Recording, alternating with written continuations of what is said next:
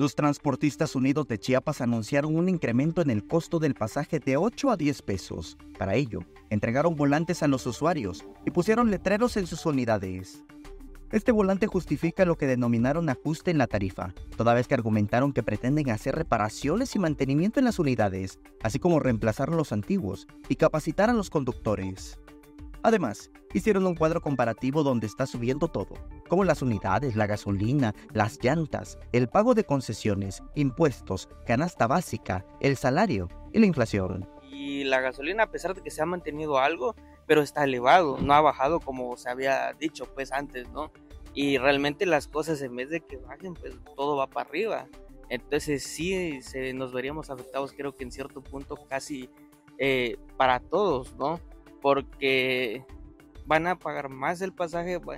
Sin embargo, conductores como Francisco Méndez reconocieron que este incremento únicamente beneficia a los propietarios de las unidades. A nosotros no nos beneficia nada. ¿Por qué? Porque, bueno, en cierto punto el usuario es el que saldría algo afectado. ¿Por qué? Porque ellos es el que van a pagar más. Pero hacia nosotros no, porque al contrario, nosotros nos suben la cuenta.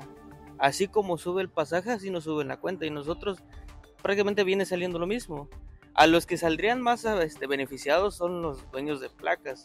Al igual que los arrendadores, les tienen que subir la renta, nosotros nos tienen que subir la cuenta. Entonces, prácticamente solo son los dueños de placas que se irían beneficiados, pero de ahí a nosotros y los demás no.